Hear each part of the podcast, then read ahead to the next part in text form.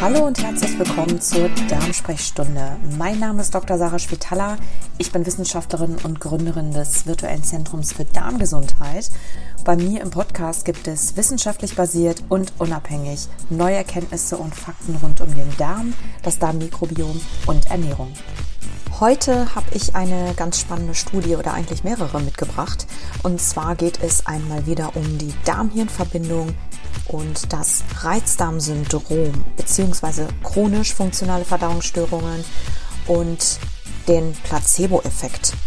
Wer ein bisschen mehr dazu wissen möchte über Reizdarmsyndrom und äh, Thema Darm-Hirn-Verbindungen, Verdauungsstörungen und so weiter, dem verlinke ich auf jeden Fall auch noch ein paar ältere Podcast-Episoden hier in den Show Notes, nur um sich ähm, ja, darüber hinaus auch so ein bisschen zu informieren.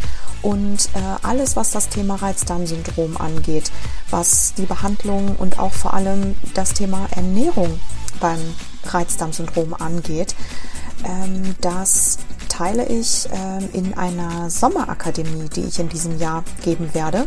Eine ganz kurze wissenschaftlich basierte Webinarserie eignet sich auch für Patienten, aber natürlich auch für Therapeuten.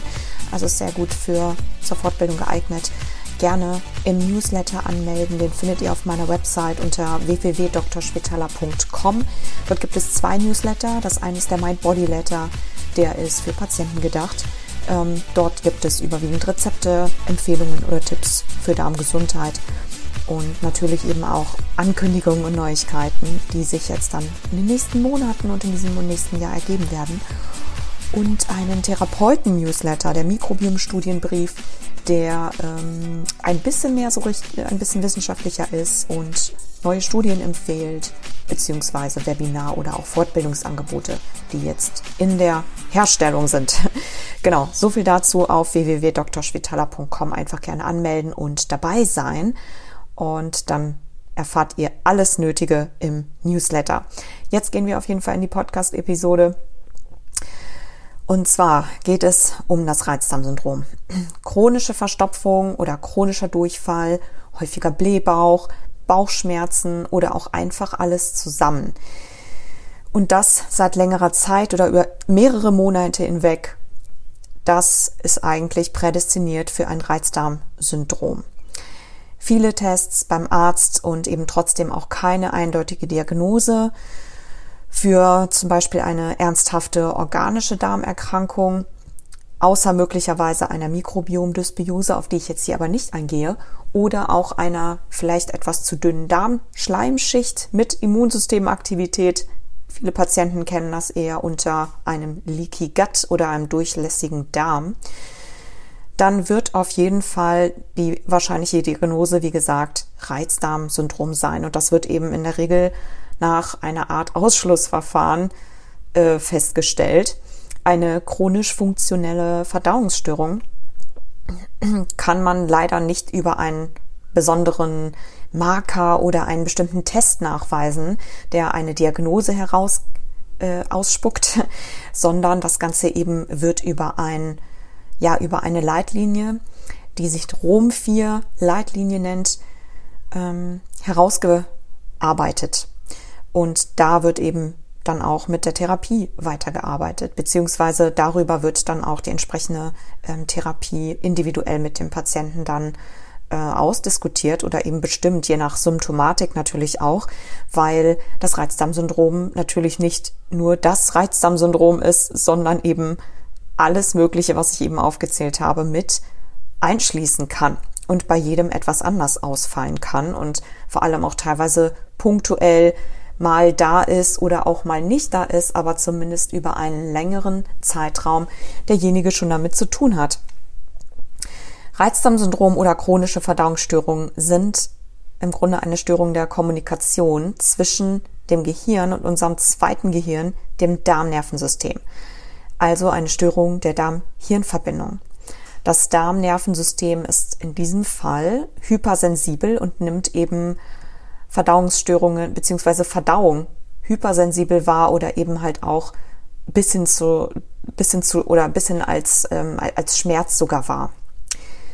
Eine europäische Studie aus 2018 ist zu dem Ergebnis gekommen, dass über 70 Prozent der Deutschen dauerhaft Medikamente nehmen gegen chronische Verdauungsstörungen und 20 Prozent der Betroffenen sich fünfmal im Jahr oder durchschnittlich fast 30 Tage im Jahr krank melden. Damit zählen chronisch funktionale Verdauungsstörungen mit psychischen Krankheiten oder Burnout zu den häufigsten Ursachen für Krankmeldungen. Und gleichzeitig sind Verdauungsstörungen oder betreffen Verdauungsstörungen auch einen ganz, ganz großen Teil der europäischen und auch der deutschen Bevölkerung und auch weltweit tatsächlich gehören sie eigentlich mit zu den häufigsten Verdauungsstörungen, betreffen so je nach Land zwischen 10 und 20 Prozent der Bevölkerung. Jetzt zur Studie. Eine aktuelle randomisierte kontrollierte Studie nutzt die bisherigen Erkenntnisse des Placebo-Effektes und eben die Darm-Hirn-Verbindung beim Reizdarm-Syndrom, den nervlichen und den psychischen Aspekt. Ähm, und zwar in, über, in einer äh, Untersuchung, die 260 Reizdarmpatienten mit einschloss. Und mit dem Ziel dort zu testen, ob ein Placebo auch wirksam sein könnte. Auch sogar wenn die Patienten wissen, dass sie ein Placebo bekommen.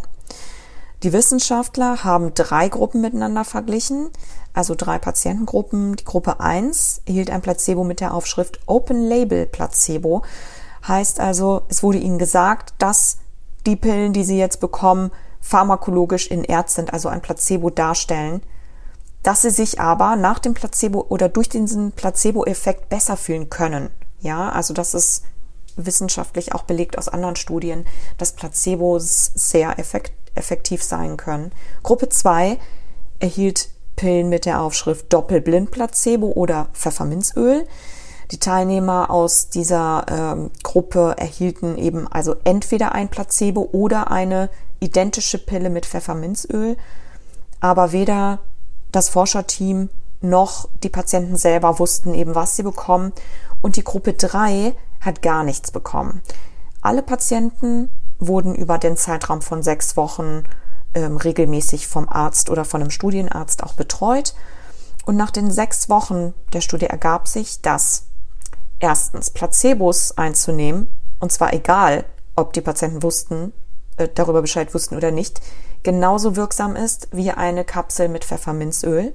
Und zweitens, Placebos wirken besser, als wenn man gar nichts nimmt. Fast 70 Prozent der Placebo-Probanden hatten eine starke Verbesserung der Symptomatik im Vergleich zu ungefähr der Hälfte der Menschen, die gar kein Präparat erhielten. Im Prinzip ergibt sich daraus eigentlich eine dritte Erkenntnis, nämlich dass schon alleine auch mit dem Arzt zu reden ungefähr der Hälfte von Patienten helfen kann, sich besser zu fühlen und die Symptomatik zumindest äh, deutlich verbessern kann. Und das ganz ohne Nebenwirkungen, die üblicherweise natürlich die Medikamente haben, die eben fast die 70 Prozent, zumindest in Deutschland, der Reizdarmpatienten nehmen, ähm, über längere Zeiträume hinweg und ganz offensichtlich eben nicht ganz so wirksam sind.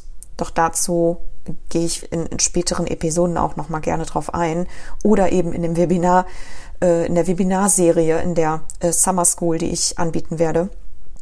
Also gerne, wie gesagt, im Newsletter anmelden, wer mehr dazu wissen möchte. Dass Placebos wirksam sein können, hat sich auch anhand anderer Studien mit chronischen Schmerzen herausgestellt, zum Beispiel bei Patienten mit, ähm, mit äh, chronischen Rückenschmerzen im unteren Rückenbereich zum Beispiel und auch anderen Symptomatiken. Da gehe ich jetzt hier natürlich nicht drauf ein, das ist nicht ihr Thema. Aber zum Beispiel auch aus einer älteren Studie, auch einer randomisierten, kontrollierten Studie mit Reizdarmpatienten, die äh, Probiotika-Kapseln mit einem Placebo verglichen hat. Und in diesem Fall war sogar das Placebo deutlich effektiver als das Ballaststoffpräparat. Ja, also die Forscher kommen aus dieser aktuellen Studie zumindest zu der Erkenntnis, dass ein offen verordnetes Placebo genauso wirksam sein kann wie ein doppelt verblindetes Placebo und hat eben Implikationen für die klinische Praxis und für die zukünftige Forschung natürlich auch, insbesondere bei chronischen viszeralen und somatischen Schmerzzuständen. Ja, es lohnt sich also da wirklich dem Ganzen ein bisschen mehr Aufmerksamkeit zu schenken. Dass es sich hier wirklich um eine nervliche Geschichte auch handelt. Das bedeutet nicht psychisch gestört, sondern wirklich eine nervliche oder eben auch ähm, ja mit, mit, mit psychischer Komponente natürlich auch ähm, ein nervlicher Aspekt hier durchaus eine Rolle spielt. Wir können die Darmhirnverbindung und die Psyche positiv nutzen in diesem Fall eben auch, vor allem halt beim Reizdarmsyndrom oder eben auch bei Stress- und angstbedingten Verdauungsstörungen, weil sich unter Stress die Verdauung natürlich verändert, sie stoppt und Symptome verschlechtern sich bei den Leuten, die eben einen Reizdarm haben. Das gilt auch übrigens für viele andere Verdauungs- bzw. Darmerkrankungen. Während eben positive, beruhigende oder eben auch therapeutische Effekte auf das Nervensystem eher beruhigend wirken, ja, wie zum Beispiel ein Arztgespräch schon alleine, ähm, oder in diesem Fall bei der Studie ein Placebo. Und zwar besser als gar nichts zu nehmen. Hier nochmal der kleine Disclaimer am Ende. Thema mikrobielle Dysbiosen oder auch, ähm, ja, also ich sag mal Mikrobiom-Ungleichgewichte, Störungen, die entweder in der Zusammensetzung des Darmmikrobioms oder im Stoffwechsel bedingt sein können. Also in der Regel bedingt sich natürlich beides äh, und dementsprechend natürlich auch die Verdauung beeinflussen. Das ist nochmal ein anderes Thema und auch andere Dinge wie halt eben mögliche ähm, Mikroentzündungen im Darmepithel oder eben Dinge, die die Darmschleimschicht äh, die Darmschleimhaut betreffen, die Darmbarriere betreffen, äh, sogenanntes Leaky Gut, äh, was Patienten oder womit Menschen häufig nach Hause gehen, müssen und können eigentlich fast ausschließlich nur zusätzlich noch über die richtige Ernährung behoben werden, weil nämlich beides überwiegend ernährungsbedingt ist. Ähm, auch hierzu natürlich wieder mehr in meinem Webinar ähm, und in den weiteren Podcast-Episoden, die es natürlich gibt. Und wie gesagt, ich verlinke auf jeden Fall auch noch einige interessante Episoden zum Reizdarm hier in den Show Notes. Ja, damit wären wir heute am Ende angekommen. Hoffentlich war es inspirierend. Wie gesagt, ähm, gerne in meinem Newsletter anmelden unter www.drschwitala.com und wer gerne mehr Rezepte haben möchte, für eine gesunde Ernährung, wie man sein Mikrobiom aufbauen kann, natürlich Verdauungsstörungen auch beheben kann und auch bei einem Reizdarmsyndrom große Verbesserungen erfahren kann, auch gerne auf Instagram bei mir vorbeischauen unter @drschwitala. Der Link ist natürlich auch hier in den Show Notes. Und ja, damit wünsche ich jetzt erstmal einen schönen Tag, ein schönes Wochenende und wir hören uns bald wieder.